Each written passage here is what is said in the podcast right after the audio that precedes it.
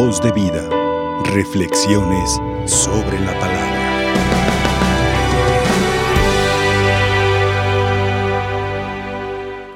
Qué bonito experimentar la profunda amistad que Dios nos ofrece cada día en la oración.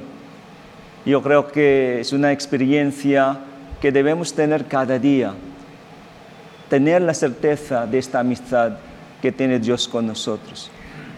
Cuando nos dice en el Evangelio de hoy, ustedes los llamo amigos, es porque realmente tiene que ver con el amor que nos ofrece.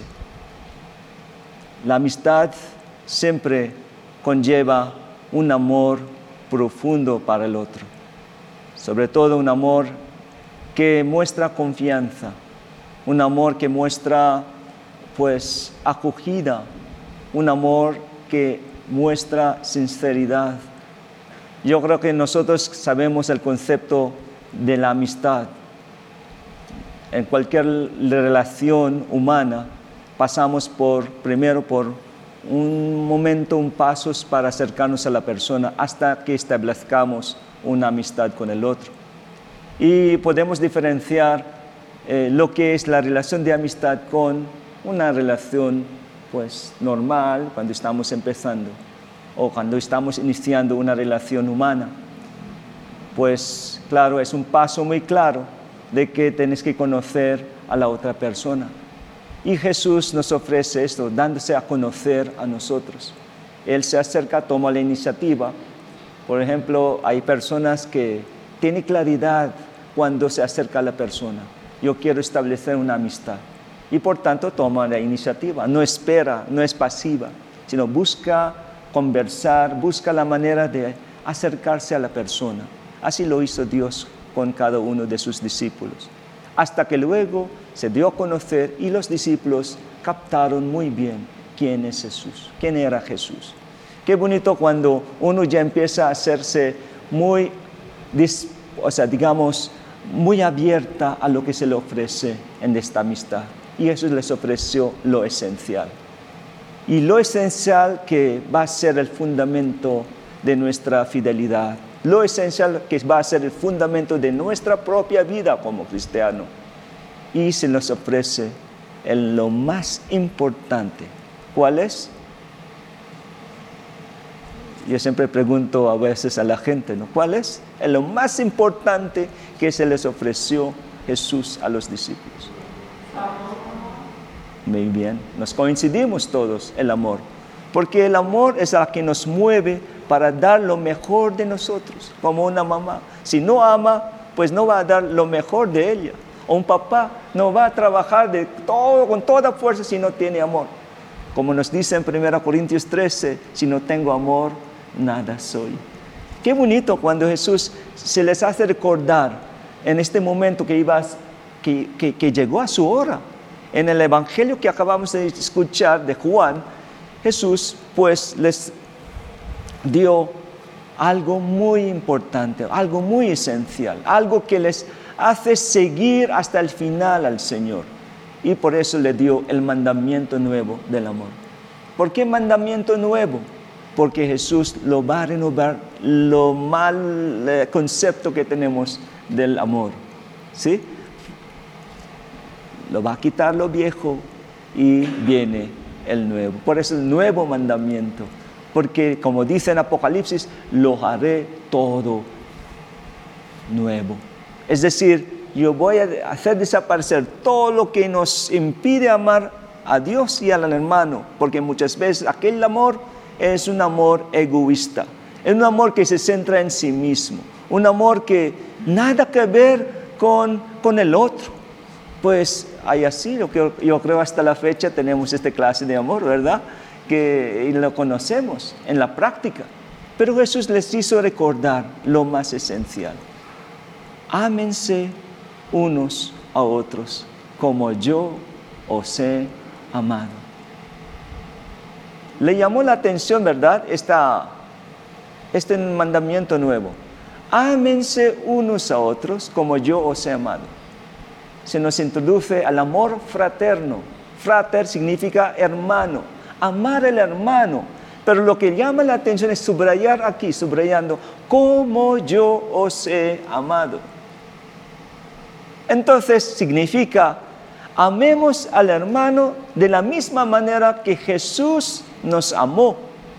Nos ha amado, nos sigue amando en este momento.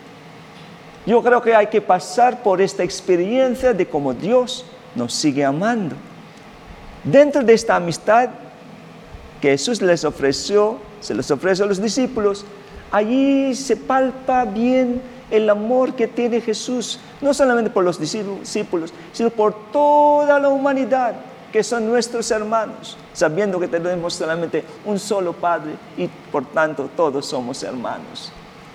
Y vino Jesús para decirle, ámense unos a otros como yo os he amado. Este va a ser el mensaje que ustedes van a transmitir a muchos. Porque no basta decir o predicar palabras. Hay gente que dice, ay, qué bueno predica el Padre. Ay, qué bueno predica la hermana.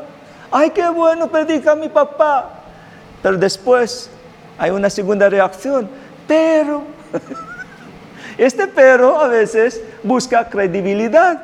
Porque mira, mira, cómo predica mi mamá en la carisma, el, carisma, el grupo carismático. Pero mira, cuando vaya a mi casa, cuando ya regresa a mi casa, ah, ya, ya saben, ya no sé qué van a decir los hijos.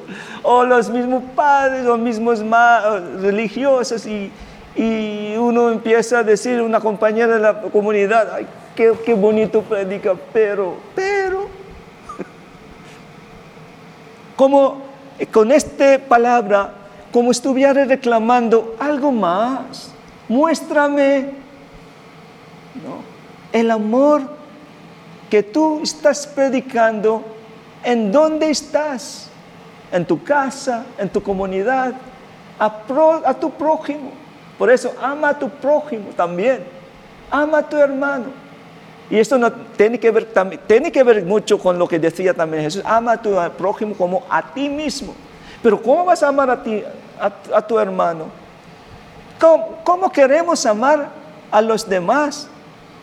Entonces, claro, uno, eh, Jesús sabía que entre los discípulos hay un poco de, competitividad, a veces hay envidia, a veces hay celos. ¿Se acuerda, verdad? Los discípulos cuando decía, oiga, por favor, que ¿no? dame el lugar, ¿no? que que me puede conceder a la derecha y a la izquierda, dice Juan y su hermano Santiago. Entonces empezaron a, empezaron a discutir. Y Jesús no quiere, no quiere que una comunidad cristiana, una familia cristiana, no vivan de esta manera. Que una cosa es o sea, comprender desde aquí y otra cosa es experimentar el amor que da fuerza para amar al otro.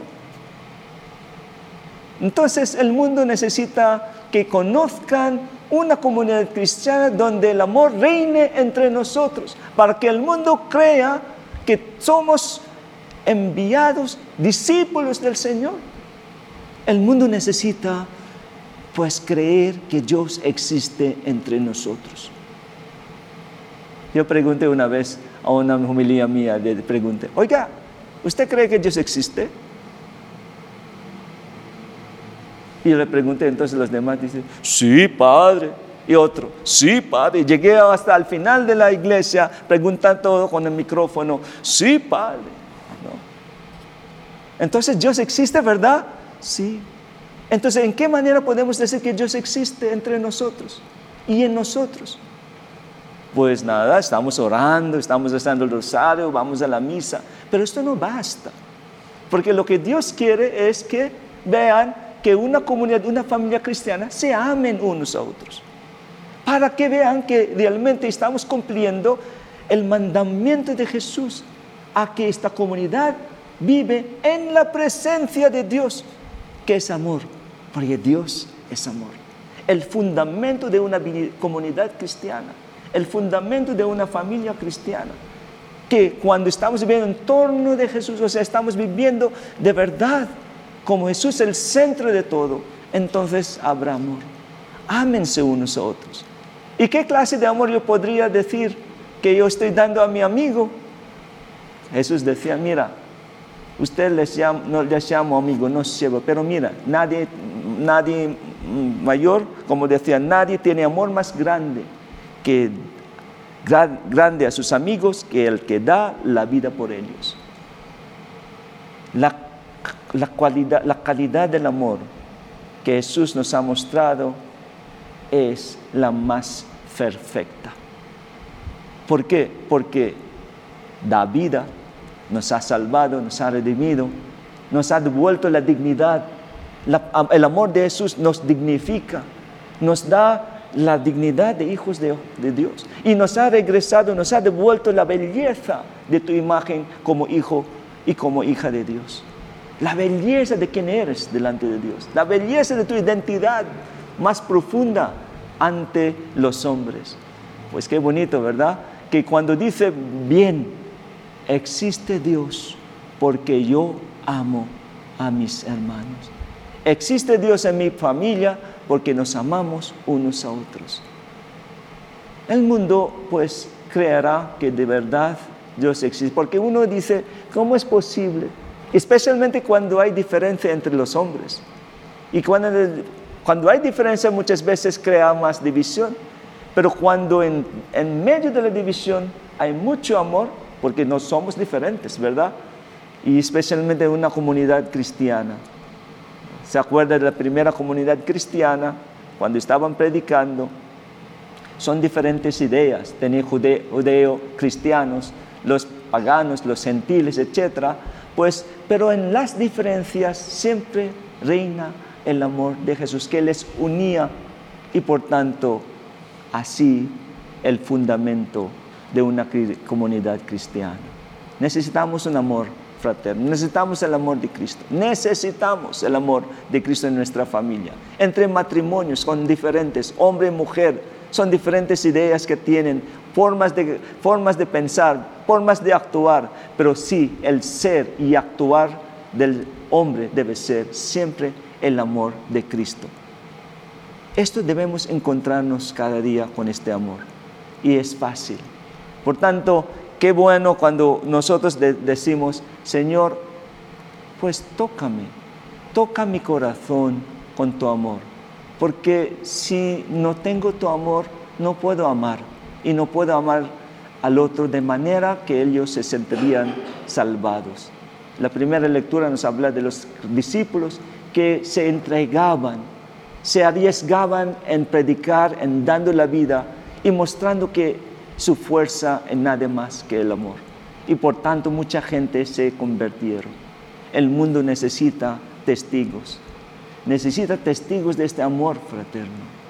Cuando yo acabo de llegar de otra misión en otro país, en Centroamérica, y me, encanta mucho eh, servir, o sea, aunque ya está cansada, porque la gente en aquella, aquel país son más piadosas y por tanto todos se confiesan.